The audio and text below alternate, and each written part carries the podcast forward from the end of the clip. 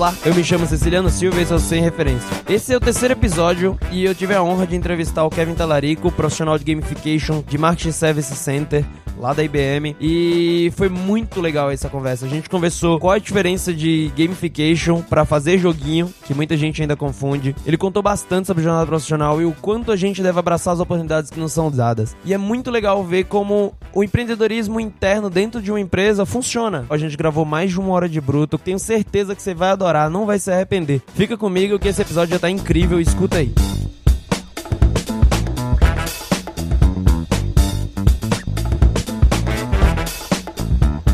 E aí, Kevin, beleza? Tudo bom, cara? Prazer estar com você aqui. Enorme prazer nesse segundo barra terceiro episódio. Acho que eu nunca vou saber qual é, a, qual é o número exato desse episódio aqui, mas tudo bem. É, Kevin, então, para começar, apresente-se, né? Fale quem é você, o que você faz da vida hoje, fala um pouco sobre você. Beleza, valeu Ceci primeiro de tudo por, pela oportunidade de estar aqui, estar falando contigo. Cara, eu amei os primeiros episódios que você gravou, se é que são primeiros e não primeira. é, bom, eu sou hoje especialista de game design aqui de Marketing Service Center dentro da IBM Brasil. Né? E também sou cofundador da PlayTocat, que é a nossa empresa barra grupo de desenvolvimento barra produção de jogos de tabuleiro. E acho que é isso. Mais alguma coisa? Não, não, é isso aí, cara. Apresenta como você se identifica no mundo. Fechou. não, mas, cara, é, você já começou falando sobre é, você é dono, cofundador da Potato Head e eu queria saber como, como, como que é para você construir jogos de tabuleiro, porque assim, é seu hobby principal, acho que jogos de tabuleiro, né? Sim, sim. Jogar jogos de tabuleiro, board games e desenvolver. Como, como é, qual é a diferença assim de, de jogador a desenvolvedor? Fala um pouco sobre, sobre isso. Ah, cara, eu acho que você vai até se identificar, já que você trabalha na parte de audiovisual, que é a diferença de quando você simplesmente está assistindo um filme e quando você está tentando sacar como que a pessoa fez o filme, sabe? Então, tem, tem, tem essa, essas manhas de você, a partir do momento que você começa a desenvolver, você começa a ver as escolhas do game designer na, em cada uma das coisas, sabe? Então, do tipo, eu tô jogando um negócio e aí do nada eu falo, ah, tá, por isso. Aí todo mundo fica olhando pra minha cara, tipo, o quê? Como assim?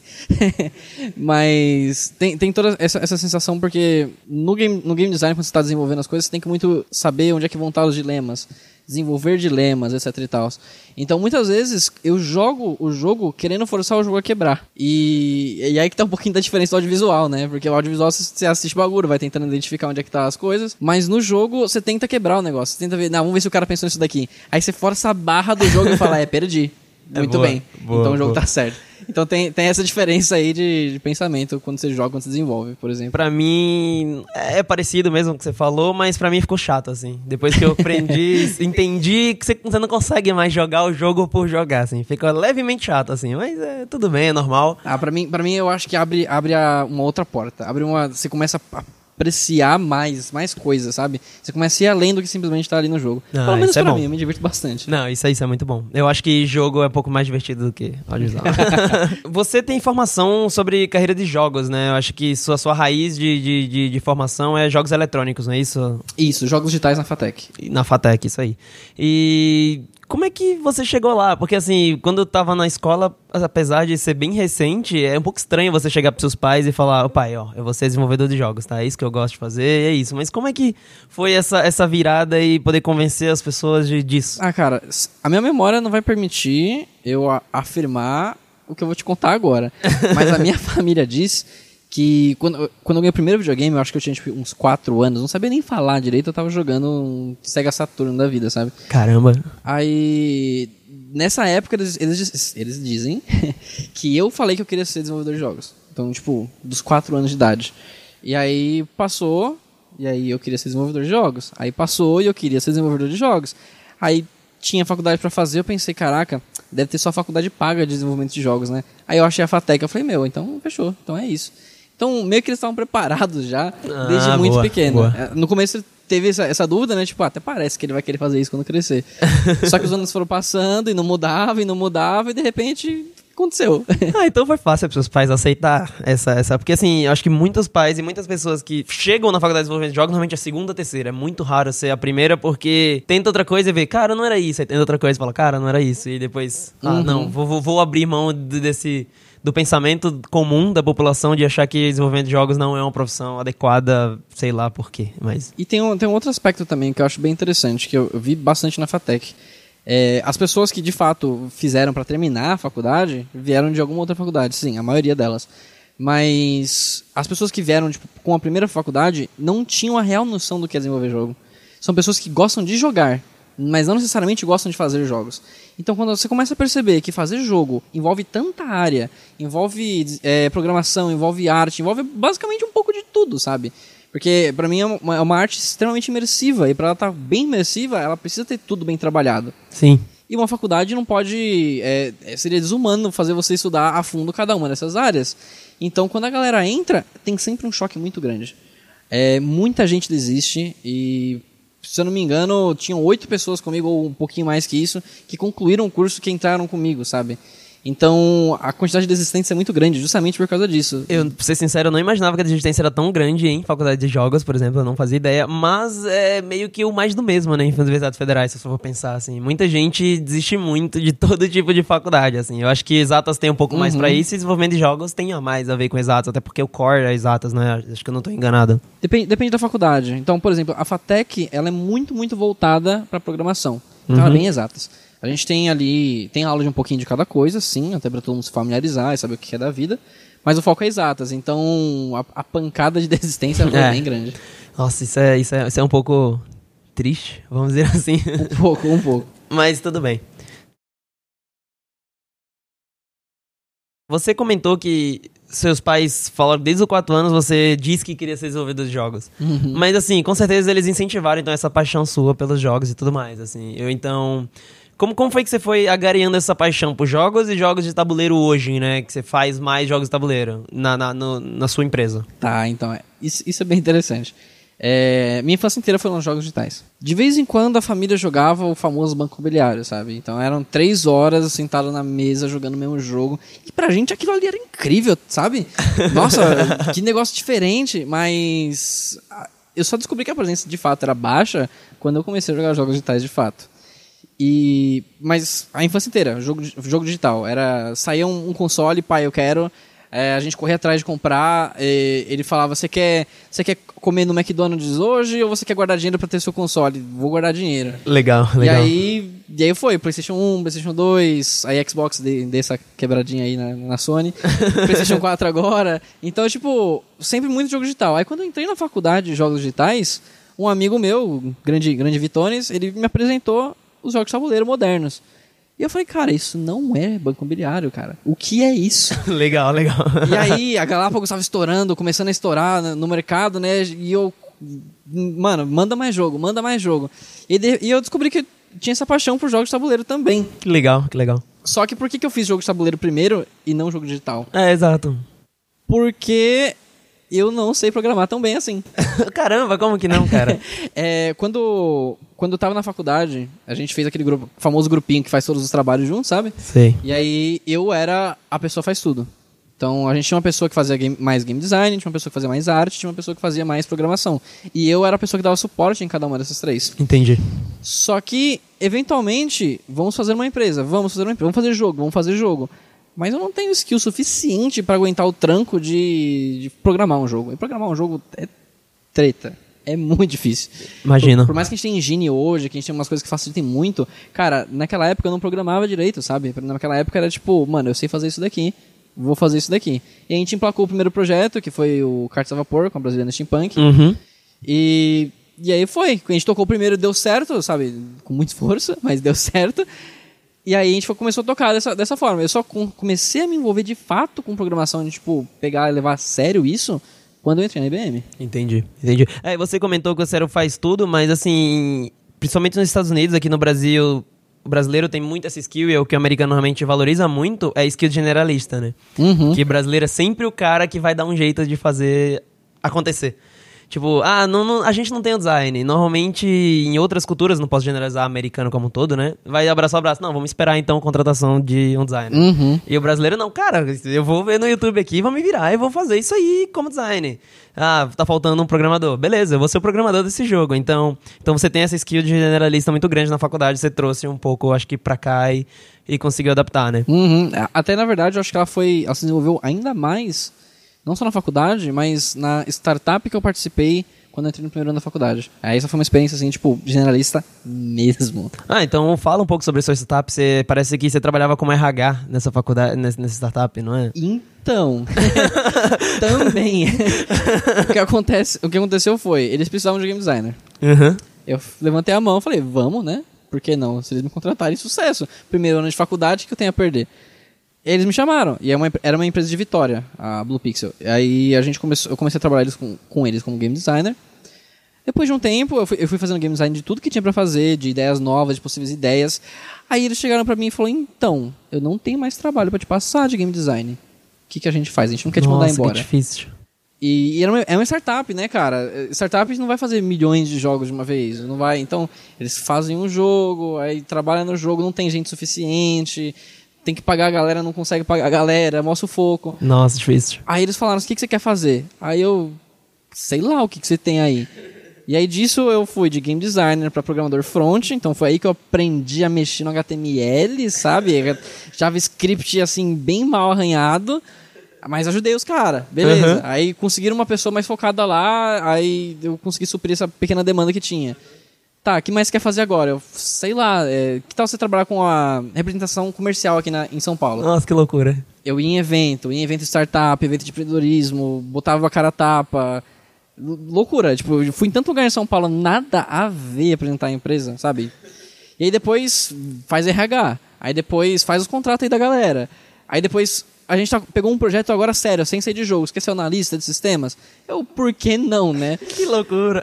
Cara, eu fui para Minas Gerais fazer levantamento de requisito com a galera de uma ferrovia, sabe? Tipo, meu, foi muito louco. Então eu, eu, fiz muita coisa diferente nessa startup. Cara, que doideira, eu não fazia ideia nem 5% dessa história, que, que loucura. Mas é, o lado bom é que você melhorou suas skills além disso, né? Acho que com certeza quando você estava fazendo vendas e tudo mais, deve ter melhorado sua skill de venda, né? Que eu acho que hoje em dia você deve ser considerado um vendedor razoável, um bom vendedor. Não sei, você já falou que tem um pouco de dificuldade, mas que consegue vender bem, entendeu? Por exemplo, pra mim você vende as coisas muito bem, mas aí é ponto de vista, né? Eu vejo que você vende muito, muito bem. Então você deve ter melhorado suas skills nesse momento. E, e, acho que lidar com pessoas quando foi a parte de RH. Então foi, foi uma excelente experiência. Você pegou o melhor de todos os mundos. Tá Meu ligado? amigo, sim, sim. Assim, passei uns perrengues financeiros? Passei uns perrengues financeiros. é, tem esse detalhe, né? Mas, não, a, a carga que eu ganhei. E, isso eu acho que é uma dica que eu passo para todo mundo. Às vezes vão te oferecer alguma coisa e você não sabe fazer aquilo.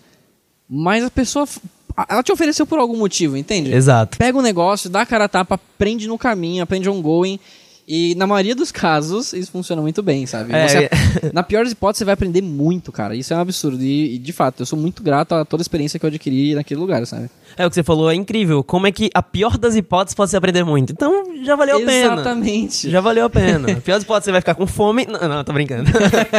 e aprender muito.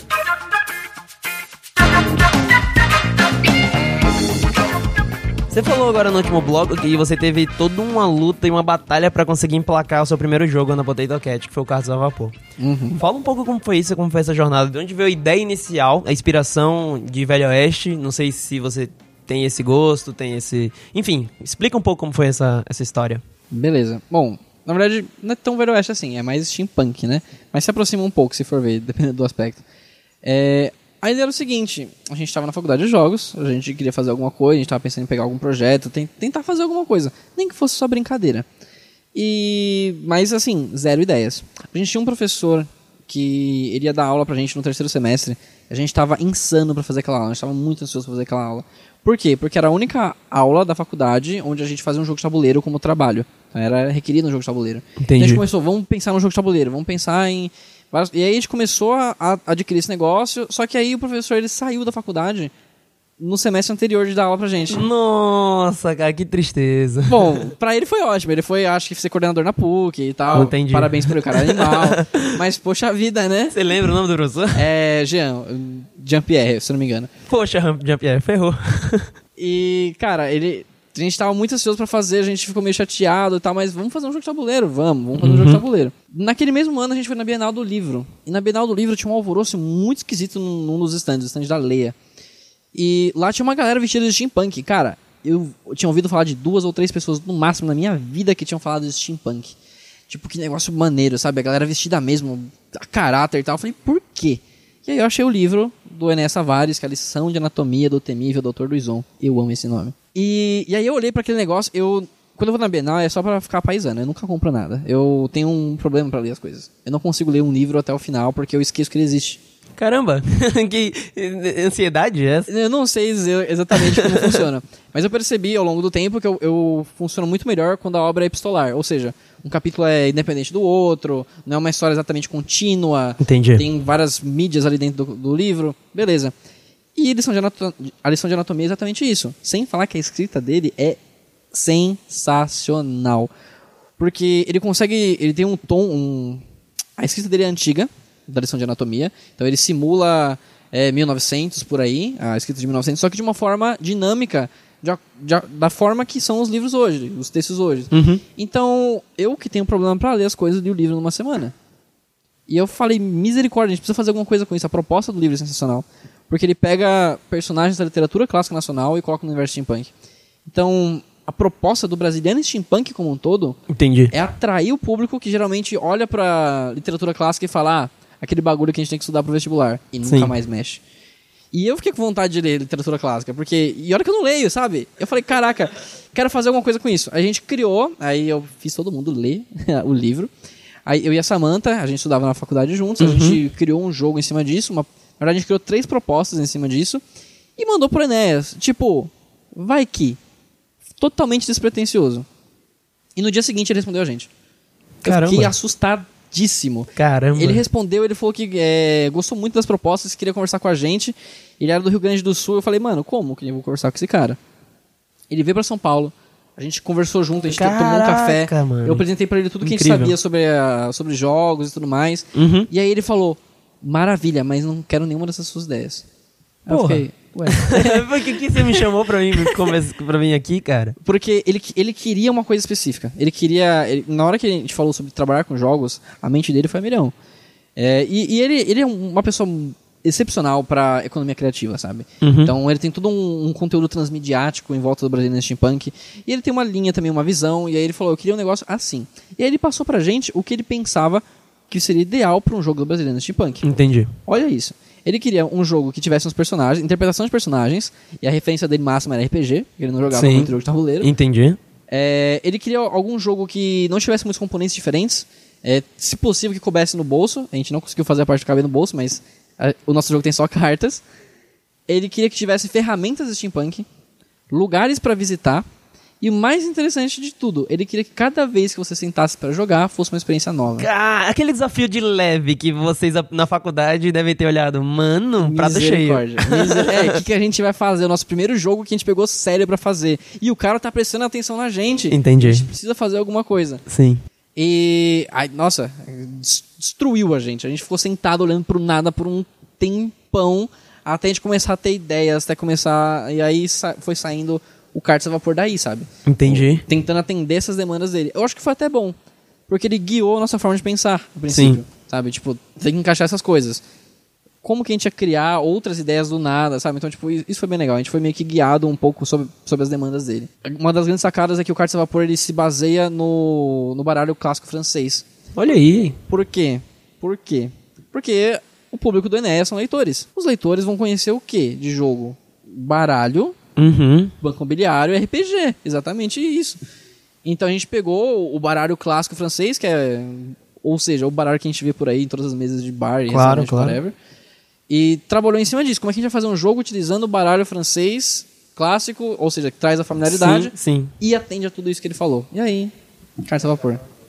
O Enéas veio com um desafio absurdo, né? De leve, assim, coisinha simples. Mas assim, é justamente você sabe que, como um criador de jogos, você sabe que quando você tem essas limitações bem definidas, que eram as dificuldades que você tinha de regras, no caso, que ele definiu, não eram Uhum. regras, mas eram parâmetros que ele acreditava que ia ser bom o jogo dele, se explora a criatividade a nível um milhão. Você sabe disso, que Totalmente. incentiva. Porque assim, se você tá tudo livre, ao contrário, não é nada criativo, é sempre as ideias óbvias. E como Exatamente. você tinha essas limitações muito hard, veio essas ideias incríveis e veio a ideia do Casa Vapor, que eu acho muito bom, apesar de nunca ter jogado. Mas eu já vi lá o vídeo que tem no Catarse, que tinha no Catarse.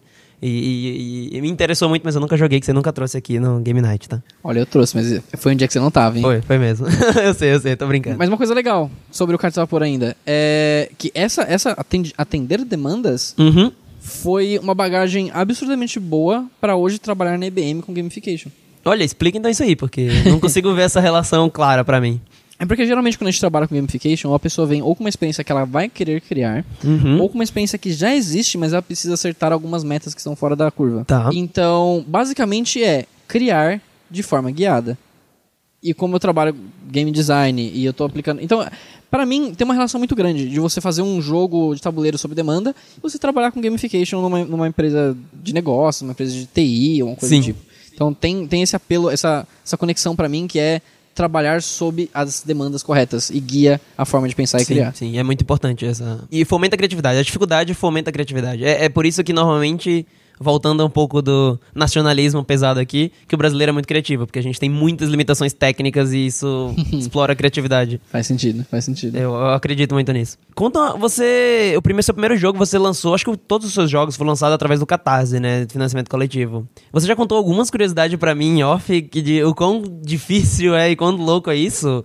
Criar essas eh, campanhas coletivas e, e conciliar uma vida de trabalho diária e tá, que correr os dois e lança e tem que lançar e tem que fazer vídeo e tem que ser amanhã e explica um pouco como é lançar catarse enquanto está trabalhando dentro de uma grande empresa multinacional. Cara, assim, você quer saber se seu coração é bom? Você quer saber se você aguenta o tranco ou o cansaço? Trabalha com financiamento coletivo, bicho. é absurdo, é absurdo, porque. é, primeiro, você acha que você tem que lançar o financiamento coletivo numa data logo.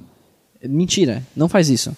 Você tem que ter o financiamento coletivo muito bem planejado, você tem que ter uma campanha de marketing muito bem feita antes do financiamento coletivo, não durante.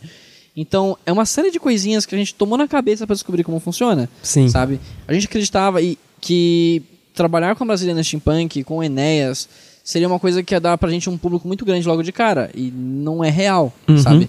É, assim, ajudou muito. Ajudou horrores, porque a gente, a gente teve um artista se suportando, sabe? Então, Sim, de fato, de fato. A gente tinha um público, o Enéas tinha outro público, um, da, um ajuda o outro, então isso ajudou bastante. Eu acho que, inclusive, se a gente não tivesse isso, a gente não tinha placar no primeiro jogo.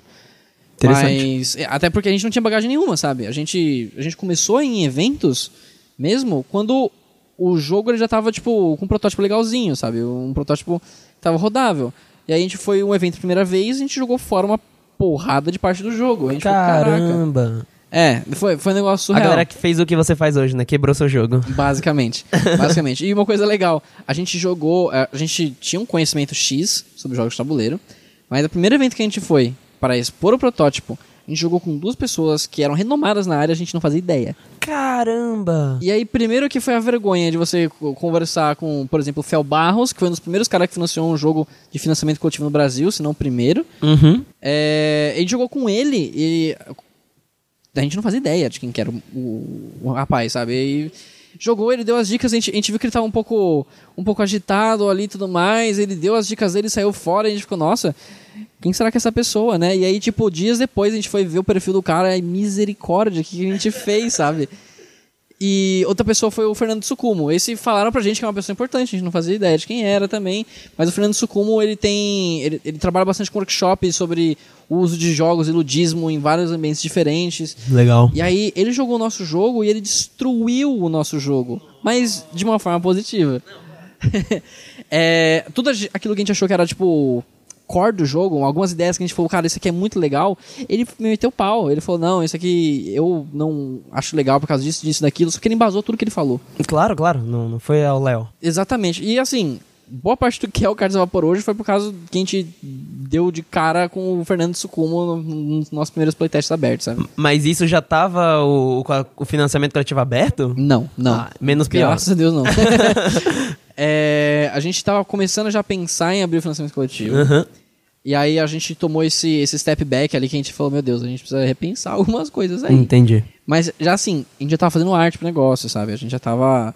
Meu, não, vai com calma. De verdade. Foi, foi surreal, porque a gente teve que participar de muito evento.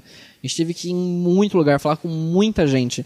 E quando você não tem nenhuma base de usuários ainda, cara, isso é o, o, o básico do básico que você tem que fazer. Uhum. Então, assim, se eu puder dar uma dica é vai com calma, vai devagar, explora mar- hum, explora da melhor forma possível o seu público, sabe? Antes de, aí quando todo mundo estiver falando já, tipo, "Pô, quando é que sai? Quando é que sai? Aí beleza. Aí faz a campanha. Boa, boa. E faz uma campanha bonitinha. Sim. Estuda as outras, sabe? A gente também, tipo. Acho que essa foi uma das poucas coisas que a gente fez direitinho. Que foi a gente estudou ao máximo as outras campanhas de financiamento coletivo. O que não dava pra saber era todo esse trabalho por trás e que vem antes da campanha, né? Então, mas, enfim, erros e acertos. E o pós, né? Tipo, depois que chegar o preço, você começa a fabricar o jogo, entregar pras pessoas e saber. E, e tem que deixar elas sempre informadas de como tá o andamento, né? Senão começa a cair a confiança. Então, é- Sim. deve ser bem complexa essa relação do consumidor com, com o criador, né? Total. E algumas empresas grandes já, to- já falharam feio nesse aspecto da comunicação, sabe? Empresas que já tinham uma base de consumidor legal, fazendo jogos de tabuleiro. E aí eles ficaram, tipo, alguns meses sem dar informação do jogo. E isso. Só que, só que o problema é, é um nicho. Então, quando alguém tem uma experiência negativa num nicho, para ela ruim no nicho. Então, o erro de uma empresa, de uma editora ou de um desenvolvedor afeta todo mundo, geralmente, Sim, sabe? isso é complexo, isso é bem difícil mesmo. E eu acho que é o erro mais comum das grandes empresas, eu acho Hasbro e Estrelas, empresas gigantescas de jogos de tabuleiro, né, apesar de não serem os modernos, é justamente isso, elas não conseguem manter uma boa relação com o próprio jogador delas, imagina elas quererem tentar entrar nesse nicho. É, então, eu acho que são, o só problema das empresas grandes é tudo isso. E eu tô falando isso porque o meu TCC agora atualmente é sobre o Monopoly, que é um jogo de tabuleiro clássico, nada mais clássico que Monopoly, você até citou o Banco Imobiliário, que é, né, é a versão brasileira do Monopoly. Sim. E essas empresas eles têm uma relação péssima em geral, na minha pesquisa com o consumidor primário deles, o que é bizarro, eles não conseguem manter uma linha de diálogo. E eu acho que é esses erros que o nicho de jogos tabuleiros modernos conseguem quebrar e resolver. Normalmente a relação é muito boa. Você entra em fóruns, você vê o desenvolvedor conversando com você, sabe? Tipo, Sim. É, é muito fácil, é muito acessível, vamos dizer assim. É, mas enfim, é, é a curiosidade do- desse mundo de, de jogos de tabuleiros modernos e jogos clássicos, né? Essa diferença. Sim, é, é, é gritante mesmo. E eu acho essa relação que a gente, a gente é permitido ter é sensacional, cara. Sim. É incrível, porque mesmo essas empresas do, do nicho que falharam ou tiveram um deslize ali, cara, eles têm a oportunidade de falar, sabe? Eles têm a oportunidade de ir lá e falar com o cara. E você tá falando com o dono da empresa, geralmente. Tipo, poxa, a Potato Cat sou eu e a Samantha, basicamente, sabe? Sim. Com a participação frequente da Jéssica Lang, por exemplo, que é a nossa artista barra é, ilustradora barra diretora de arte. É, mas assim, é a gente, é a gente que dá cara a tapa, a gente que faz o negócio do end-to-end praticamente, exceto a parte da produção em si. É, vocês que vão no evento, né? É, Sim. Um, é um detalhe muito importante. Você ouve essa crítica. A crítica que te bateu lá, você ouviu. Você foi Exatamente. É, é. A pessoa vai falar, tipo, olha, eu acho que deveria ser assim um jogo. Você tá falando direto pro cara que tá fazendo o jogo Exato. em todas as escalas, sabe? Isso é muito legal. Isso é muito louco. Tá. Hoje em dia você trabalha como gamification aqui dentro do nosso setor, né? De, de, de Market Service Center, dentro da IBM.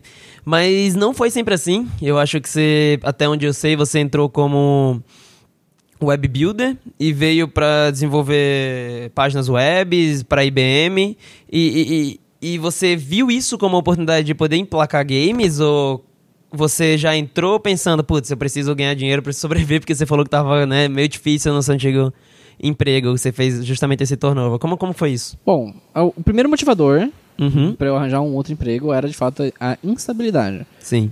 É, por ser uma startup, a gente depende da entrega de todo mundo da startup. Então, por mais que eu entregasse lá o game design rapidão, o RH eu trabalhava bem ali, cara, pra desenvolver o negócio, entregar o negócio e começar a receber, demora. Então tinha meses que eu recebia absurdos. Tinha dois, três meses que eu não recebia absolutamente nada. Então o planejamento daquilo era horrível. E aí eu fui, fui me inscrever em tudo quanto é site possível de arranjar, pra arranjar um, um emprego fixo, né? Eu tentei jogar com tudo que eu tinha aprendido na startup para colocar ali no currículo, etc e tal. E aí um professor meu da faculdade, lá da FATEC, ele recomendou o Infojobs lá, e eu falei, ah, vamos ver qual é que é desse negócio. Uhum. E aí me chamaram um dia do nada, falaram, olha, tem uma proposta para você. É em Santa Amaro. Eu, nossa, eu moro em Santo André, cara. Nossa, cara. Mas é na IBM. Eu falei, ah, então beleza. Nada como uma empresa gigantesca. Aí eu, não, eu fiquei assustado, porque no, no Infojobs não tava dizendo que era IBM. Sim, tava só é. dizendo era vaga de X, PTO lá, vou trabalhar com desenvolvimento de web. Eu tava meio receoso, mas como eu sempre fui, manda aí, depois a gente vê o que a gente faz. Boa, boa. Vamos lá, né? Aí a gente come- eu comecei aqui na IBM com o Web Builder mesmo, como você falou. Uhum. É, o Web Builder hoje já é bem diferente do que era antigamente. Imagina, três imagina. anos atrás. As pessoas falam isso. E muda. A IBM muda muito, né, cara? O tempo Sim. todo, o tempo todo. Sim. E então, deu lá uns seis meses aqui que eu tava dentro da IBM. Veio um executivo que era tipo gerente do gerente do gerente do gerente, sabe? Ele veio. aqui- cara, é, era surreal. Na hora que ele, que ele veio, todo mundo ficava, tipo, todo mundo se vestiu bem, sabe? Nossa, ó o cara que tá vindo aí, né? E aí ele deu uma palavrinha pra gente lá, apresentou é, os planos que ele tinha pro futuro, e aí ele abriu pra, pra perguntas. Primeira pessoa que abriu, levantou a mão lá foi eu. Levantei a mão, eu falei, não com essas palavras, tá? Claro. Quando que a gente vai fazer jogos? Por que não com essas palavras? Porque eu embasei, né? Eu falei, Claro. não, ah, sabendo que a IBM publicou um artigo sobre user experience assim, assim, assado, ano passado. Nossa, legal, legal. Ele Deu um embasamento no negócio. Aí ele olhou pra mim, ele deu um sorrisinho maroto. Ele falou, cara, me prova que é possível e a gente faz. Puta, foda. Meu amigo, aí, que- aí que volta aquele negócio. Se eu não tivesse tido um pouco do senso empreendedor que eu tive trabalhando na, na startup, eu estaria não trabalhando com isso até hoje, sabe? Eu estaria fazendo web até hoje, focado ali no meu negocinho, no meu mundinho. Uhum. Mas, bicho, a IBM é gigante. Empresas grandes têm esse negócio que tem ecossistemas dentro dela, sabe? Então eu comecei a caçar dentro da IBM quem, se alguém já tinha feito alguma coisa.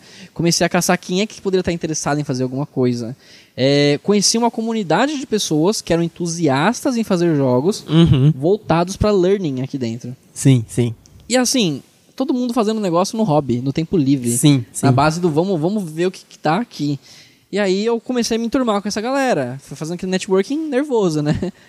É, E isso você tem que salientar que são pessoas do mundo inteiro em Sim. fórum, né? Em- É uma coisa gigantesca, né? Não são Sim. pessoas que você tem acesso direto, con- trocar ideia. Eram pessoas do mundo inteiro. ninguém, acho que não tinha ninguém lá, inclusive, que trabalhava no mesmo setor que a gente. Ou é, pessoas do Brasil tinham o quê? Umas 10 no máximo de uma comunidade de 5 mil pessoas, sabe? Entendi. E aí foi, me apresentei pra galera, me apresentei pras pessoas que eram as chaves lá do negócio. É, falei, olha, eu tenho isso, isso, isso de background. Eu quero chegar aqui, aqui, aqui. Posso fazer alguma coisa pra te ajudar, Pra fazer criar jogos com você? Puta, incrível. E aí foi, cara, foi fazendo, é, co- como é que chama? Quebrando o galho das pessoas. Foi, ah, eu tenho um, um problema que às vezes não era nem jogo. Às vezes era um negócio, ah, eu queria fazer um plugin assim, assim, assado, eu tenho isso daqui. Será que você consegue me ajudar? Aí eu falava, vamos fazer. Não fazia ideia de como funcionava aquilo Entendi. pegava, aprendia tudo no meu tempo livre, né? Ficava até mais tarde aqui na empresa. É, aprendia que, como é que faz isso daqui, fazia, resolvia pro cara, entregava pra ele. E aí no final, isso que chegou um, um desse- dessas pessoas que ajudava muito e falou: Olha, eu tenho dinheiro sobrando no nosso quartil aqui. Você não quer pegar e fazer alguma coisa com esse, tem, com esse tema aqui, mas a execução fica livre pra você fazer do jeito que você quiser? Caramba, velho. Dinheiro com dinheiro, dinheiro pago? Suas horas? Sim, sim. Incrível. Pela primeira vez, entrou dinheiro aqui no nosso setor por causa de uma oportunidade de gamification. Isso depois de que, seis, sete meses de você procurar, né? Sim, é, pro- procurando que nem louco, conversando com as pessoas, fazendo favores assim, Uhum. sem pretensão nenhuma de que um dia ia virar alguma coisa. Claro. E aí apareceu esse cara, e esse cara tinha essa proposta. E aí eu falei, cara, ele, ele tinha um budget lá, sei lá, tipo, 2 mil dólares. A gente, eu fiz bem mais do que 2 mil cobria, mas Claro. porque, pô, eu precisava entregar uma coisa Sim. assim, redondinha, sabe? Uma coisa que ele ia falar e não, ficou, isso ficou bem legal, isso ficou bem bacana. E aí, conversa vai, conversa vem, as pessoas começam a falar, chega no ouvido do, do tal executivo que veio aqui no Brasil, Aham. e aí ele começa a recomendar a gente pros peers dele. Legal demais. Então foi assim que surgiu a nossa offering de gamification Que é aqui em você MC. e... E- quem pode ajudar. Exatamente. Eu e quem levantar a mão aí vamos fazer esse negócio. legal, legal. Mas quem é esse executivo? Você não falou? É o Stephen Wright. Da hora, velho. Stephen Wright é bem entusiasta mesmo de qualquer coisa que você conversa com ele, ele já dá um. Sim. Cara, vamos fazer. É isso aí. E é, é bem interessante isso. Sim. E, e é claro que sempre com o pé no chão, né? Porque afinal Claro, de contas, claro. um baita do executivo. Sim. Então- é, sempre com. Você tem plano de negócio? Vai dar dinheiro? Vai Exatamente. funcionar? Vai. Ah, então vamos tentar fazer. É, é- é- é entusiasta, mas com razão, né? Não- Não Exatamente. é, não é por fazer.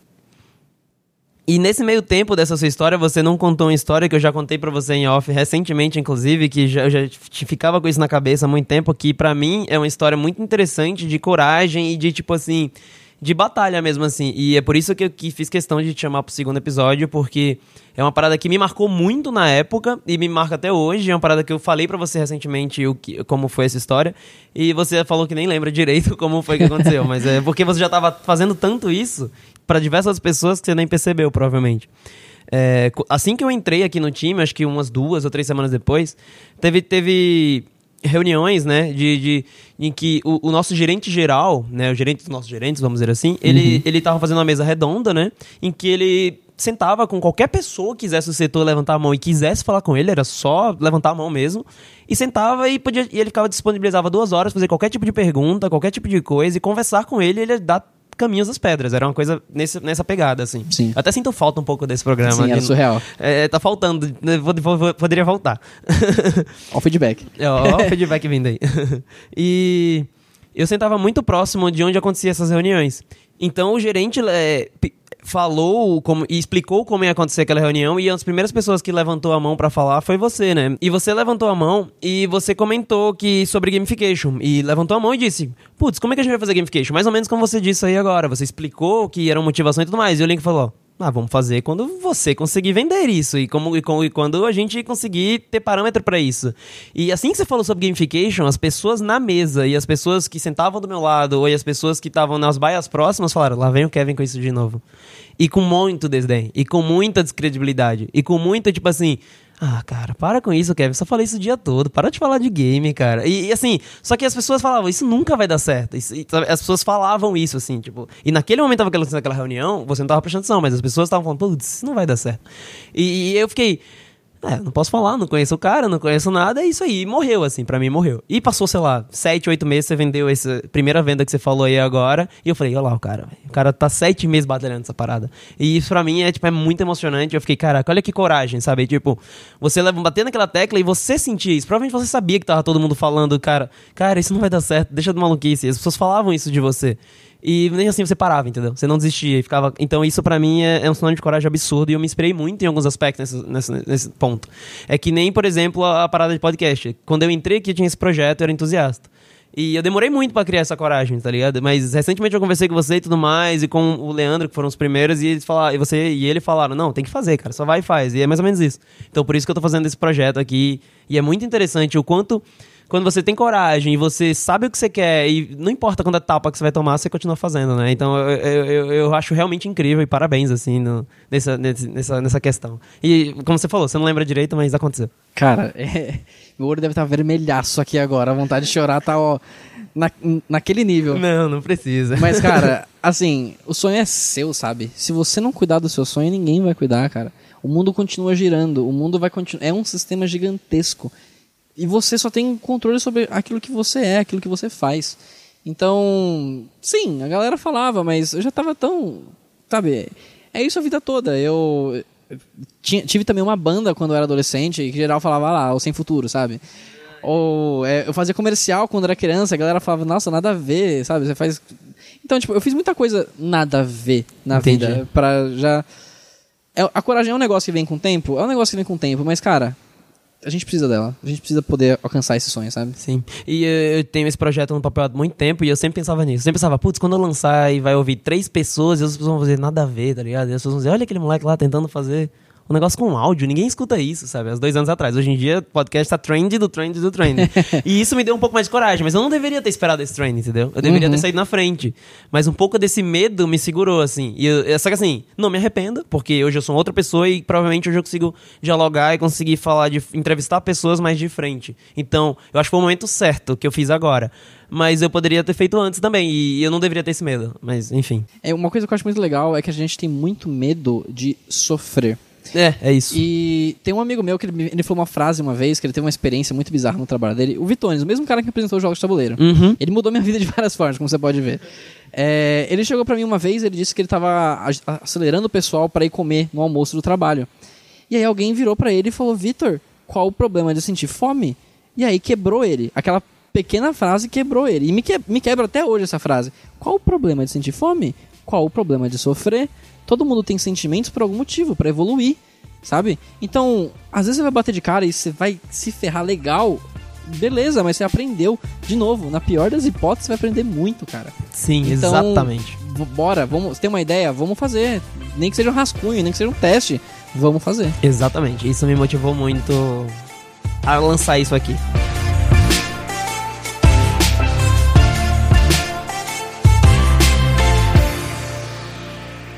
Recentemente, em uma dessas reuniões que a gente tem de anúncio, né, do time e tudo mais, o Lincoln, que é o mesmo gerente que daquela dessa história que eu acabei de contar. E é o nosso gerente, é o gerente do nosso gerente, que inclusive provavelmente em breve vai ter um episódio aqui também. Ele gostou do primeiro episódio e ficou loucão pra participar, então eu tô feliz pra caramba.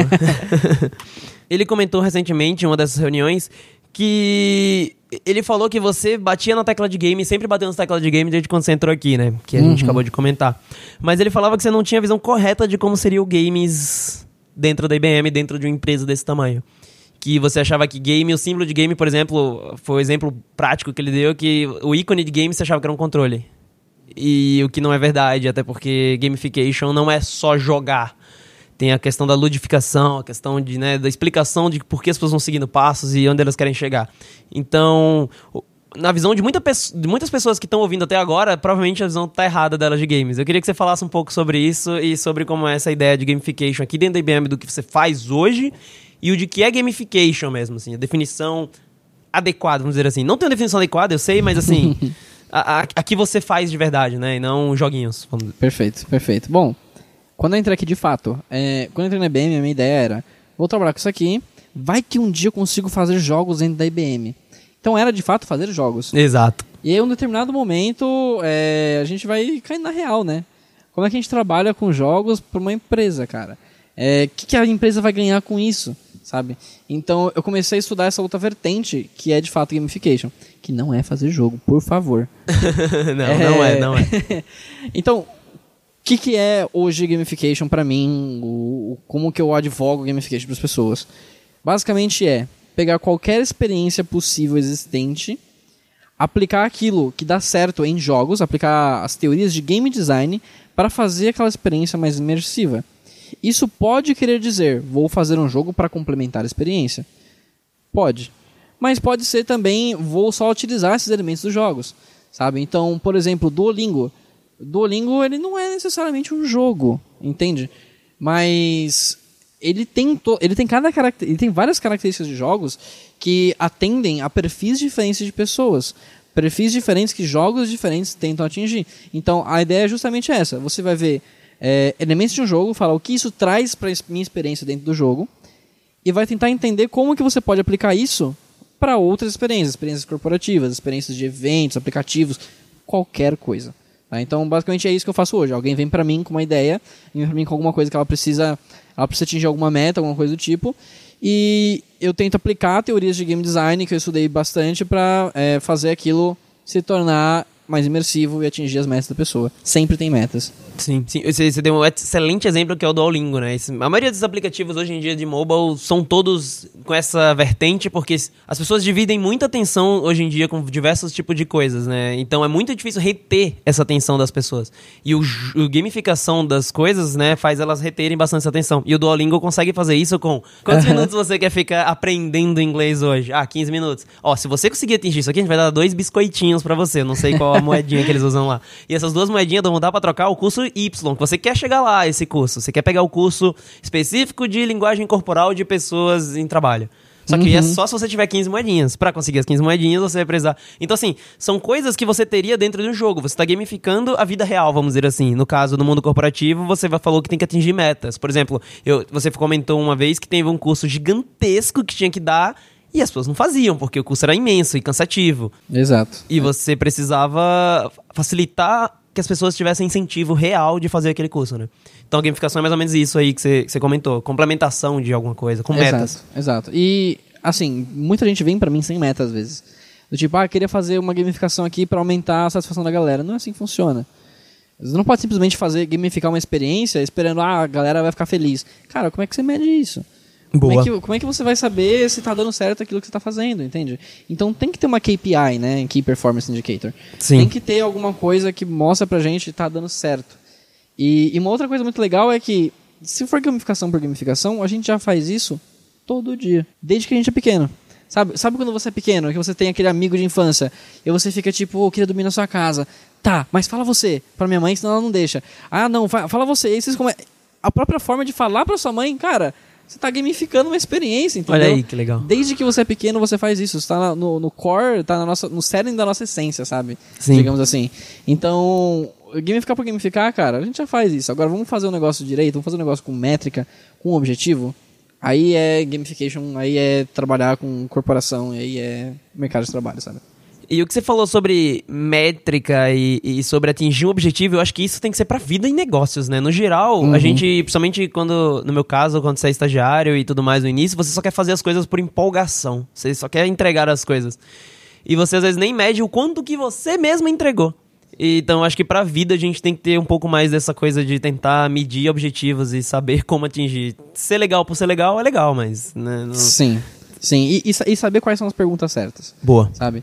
É, às vezes você tem métrica, sabe? Tipo, ah, quanto tempo a pessoa ficou na minha página? Quanto tempo a pessoa interagiu com tal coisa? E isso te diz o quê? Boa. Sabe? O- a gente hoje tem muita informação na web, na cloud, em tudo quanto é lugar, sabe? Mas o que, que você faz com essa informação é muito importante. Por Sim. isso que cada dia mais é, cientistas de dados estão muito, estão muito em alta, porque eles sabem analisar essas coisas. E por isso que cada dia mais a gente tem UX Research acontecendo, que é saber fazer as perguntas também de da onde extrair os dados, sabe? Então, cara, tem muito cargo novo surgindo sobre as métricas. E eu acho que gamification participa bem disso, porque a gente cria muitas interações com o usuário. Sim, sim. Então, a gente consegue inserir novas fontes de feedback para a gente melhorar as coisas que a gente trabalha. Por quê? Porque o cara está imerso ali, interagindo o tempo todo com a experiência. Então, nessas interações, a gente consegue fomentar essas outras áreas, esses outros profissionais. E é o que você falou, tem que ser feito com planejamento. Eu já tenho que saber, Uhum. antes de botar no ar, quais são as principais métricas. Em algum momento eu vou pensar, putz, eu podia ter botado essa aqui, mas aí eu pego depois. Mas assim, as principais e o objetivo core da coisa já tem que ser planejado com antecedência antes do jogo ir pro ar. Total, total. No jogo ou o aplicativo, que às vezes não tem nada a ver com o jogo, mas tem métricas gamificadas dentro, né? Tem... Isso aí, gamification não é jogo. Boa.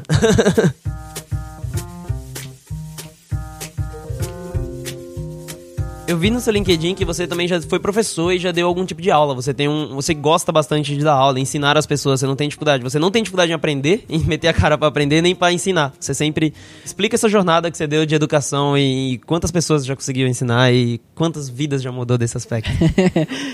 Nossa, eu me senti emocionado aqui de novo. Você tá, você tá mexendo com meu coração, você sim.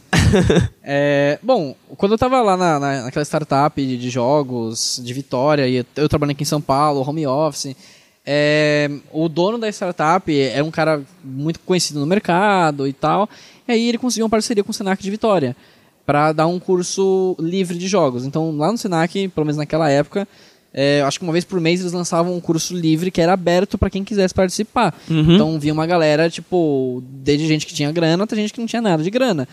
E aí eles falaram, vamos fechar uma turma aqui de jogos. E aí eram três módulos, era game design, programação e arte, né, para jogos.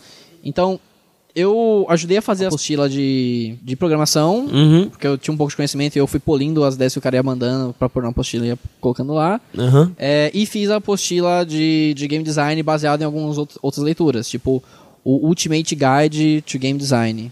É, então eu criei o, o material baseado naquilo e na minha experiência. Uhum. E basicamente assim, é, eu entrei porque as pessoas reconheciam meu trabalho, entende?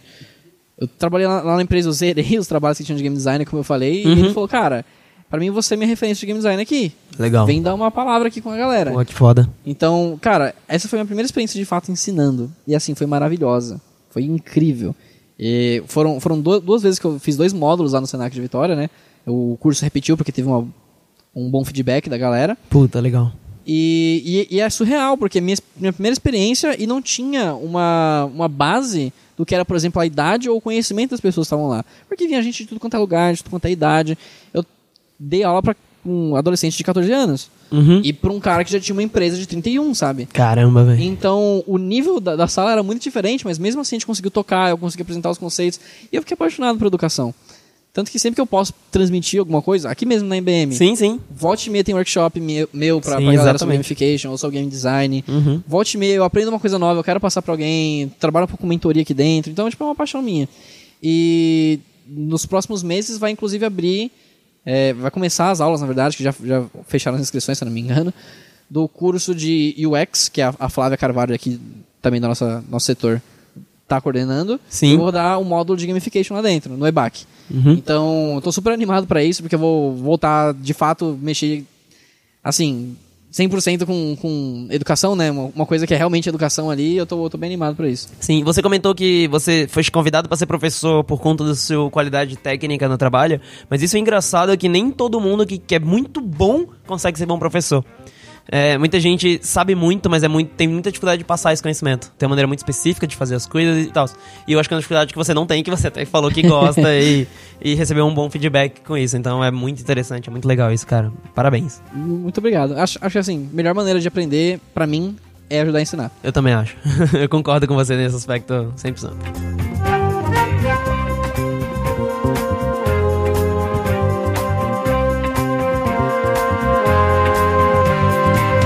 Cara, agora fala um pouco mais sobre o que você pretende aí pro futuro, uma coisa mais abstrata. Que você, como, é, como, é, como é que vai ser o Kevin daqui a cinco anos, assim? O que você imagina o Kevão daqui pra frente? Caraca, cinco anos é tempo, hein, bicho? é, então, é tempo porra. Bom, é, não sei. Talvez daqui cinco anos eu vou estar trabalhando em algum outro lugar, não sei. A, a minha ideia agora, mais curto prazo, pensando assim, Uhum. é a gente tá lançando, vai lançar alguns jogos, inclusive aqui, ó, spoiler em primeira mão pra você, tá? Boa. É, a gente tá trabalhando em três microjogos agora, na Potato Cat, que são sobre literatura nacional, literatura moderna nacional. Então a gente tá trabalhando com três autores nacionais que a gente já tem um relacionamento legal, que a gente conheceu através do Enéas, Puta, que inclusive. incrível. E a gente vai lançar três microjogos, cada um pertencendo a um desses universos diferentes. A ideia do microjogo é justamente isso, caber num bolso, né? Então, cara, é parece uma caixinha de cigarro o negócio, é Caraca, você tá seguindo, voltando às origens lá do Enéas, a exigência Exatamente, dele. agora, agora, a gente tá, agora a gente sabe fazer, quer dizer, a gente tá com a parceria da Dice Berry.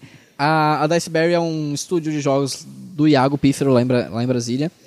É, e ele, assim, é um gênio pra fazer jogo pequeno. Você já trouxe alguns aqui, realmente é impressionante. Cara, é sensacional. E aí, assim, a gente comprou demais essa ideia. Eu sempre quis fazer jogo pequeno, eu sempre fracassei. Mas eu aprendi muito com o Iago, sabe? Então a gente tá trabalhando junto nesses negócios. Tá bem legal, tá- vai ficar bem bacana. E em breve tá saindo. Então, essa é uma das frontes. Legal. A outra fronte é tentar, assim, ajudar mais a galera com gamification, sabe? Eu aprendi uma porrada de coisas aqui na IBM. Aprendi uma porrada de coisas estudando, tendo esse tempo, essa liberdade para estudar e, e produzir, pôr, a- pôr em prática. Então, eu tô tentando me disponibilizar mais para meetups, para aparecer em eventos, para palestrar, essas coisas do tipo, para tentar ajudar a disseminar conhecimento. Eu vi recentemente você botando no seu LinkedIn que você foi no Meetup. Você falou que foi a primeira Meetup que você foi? Acredite se quiser. É, então, eu fiquei Acredite maluco, eu falei... Se Como quiser. assim, Kevin? Você participa de milhões de eventos, mas você nunca tinha ido pra Meetup? Que é, porra é não, essa? eu, eu, eu sou, tô namorando meetups já faz um tempo, mas eu nunca tinha ido de fato em uma. Entendi. E aí tem essa amiga minha, que é a Giovana. A Giovana trabalhou em vários projetos de gamification comigo Sim, aqui. sim, sim. É, a gente aprendeu muito junto, foi bem legal. E, Legal. Ela, e ela, vai, ela é a maníaca das meetups, né? Sim, sim. Isso, isso aí... e aí eu falei, Gi, é o seguinte, eu quero começar agora a dar o, o give back para as pessoas. Eu quero começar a me aproximar das pessoas. Eu quero começar a me enturmar mais, a poder atrair mais gente e começar a fomentar a gamification no Brasil como um todo, sabe? Tipo, tem na, tem na IBM agora, bacana. Como é que a gente pode agora inspirar mais pessoas a ter isso em mais lugares? Boa. Então eu falei, me chama para todas as meetups que você conseguir. Todas que você for, todas que você tá vendo, me chama, eu quero participar, vamos. Então agora é isso, agora meu objetivo é esse. Boa, boa. É, é ter essa participação maior com comunidade, sabe? É, investir um pouco na educação e terminar esses projetinhos que a gente tá fazendo aí na Potato Cat. Peraí, esses jogos que você acabou de falar, você já anunciou em algum lugar? Não. Ah, lançamento aqui exclusivo. Exclusivo aqui no Sem Referência. Valeu. Olha aí, trouxe exclusividade. Aqui tem informação. Aqui, tá- aqui tem é, só conteúdo de qualidade, gente. Boa, boa, boa.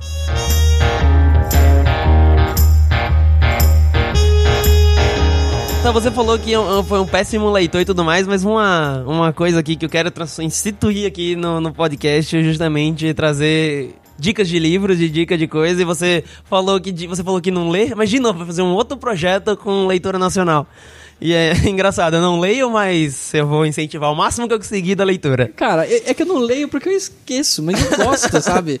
Sim. É, eu não sei qual é esse meu bloqueio mental pra ler, mas quando eu consigo pegar uma coisa e ler, cara, eu sou apaixonado por aquilo que eu tô Entendi. lendo, sabe? Eu sou apaixonado por poesia. A minha, eu, eu também tinha muito isso, só que o que eu fiz hoje em dia, eu não começo nenhum outro livro e não acabar outro. Então Entendi. isso faz com que eu não, não, não, não bugue minha mente tanto. É, talvez isso aí é- seja uma coisa que eu preciso eu preciso instituir. Ou então eu vou fracassar miseravelmente sem instituir.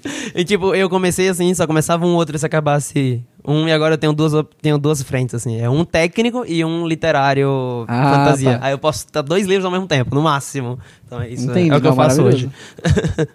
Mas você deve ter algum livro pra poder indicar aqui pra gente. Por favor, indique. E o que você acha aí de, de um livro legal pra, sobre gamification? Porque eu acho que a gente quer continuar. Quem, quem tiver mais interesse e entender um pouco melhor como é gamification. Perfeito, perfeito. Bom, sobre gamification, eu acho que o primeiro que vem na minha cabeça e que eu acho fascinante, porque ele tem um embasamento técnico animal, que é o Gamify.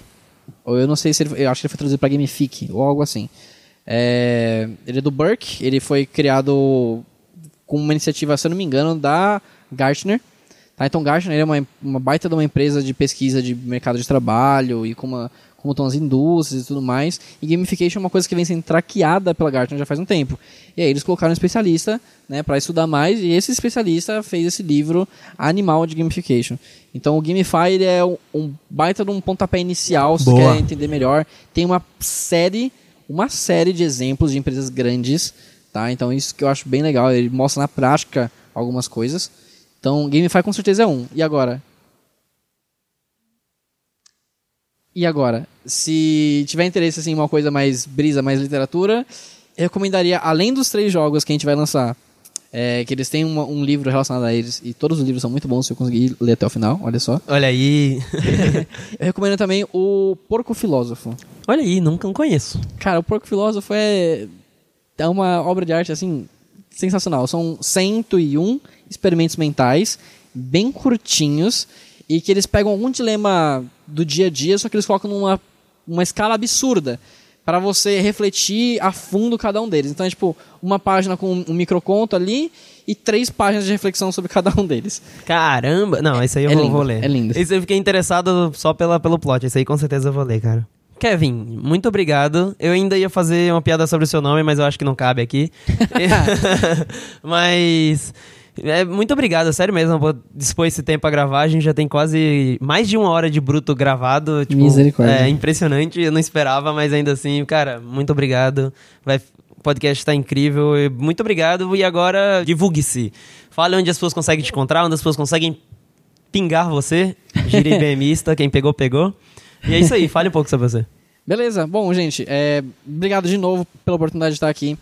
É, eu respondo geralmente na página do PotatoCat, caso alguém queira ver alguma coisa mais sobre jogos de tabuleiro, alguma coisa mais direta. Sim. É, mas também tem o LinkedIn, que agora eu tô me forçando a entrar mais no LinkedIn. Team LinkedIn. Vem pro lado azul da força. Quer É. dizer, o Facebook também é azul, né? Fuck. É, vem, sei lá. Vem pro lado azul in da força, sei lá. Boa.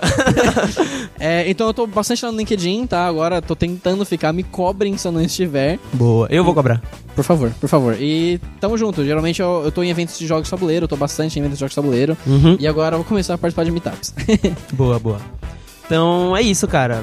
Vai todos os contatos do Kevin, Instagram, LinkedIn, link da, o link do site da Potato Cat também vai estar na descrição. Então é isso. Sigam o Kevin em todas as redes sociais, vocês não vão se arrepender, vai ser incrível. Vamos aí. É isso aí, galera. Esperem o próximo episódio que esse podcast está só começando. Valeu!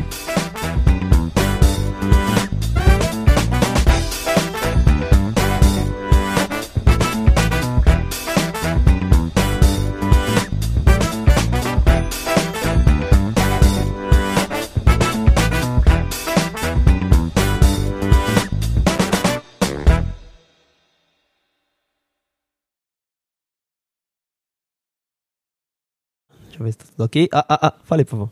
Alô? Alô? Sabe, sabe o que é engraçado? Eu já contei, tipo, fragmentos da minha experiência profissional pras pessoas.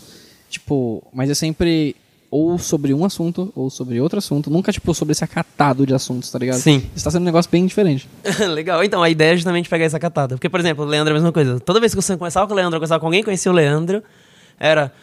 Cara, isso aqui é legal. Isso aqui. tá- E aí fala, cara, o Leandro fez isso? Falei, o Leandro prata?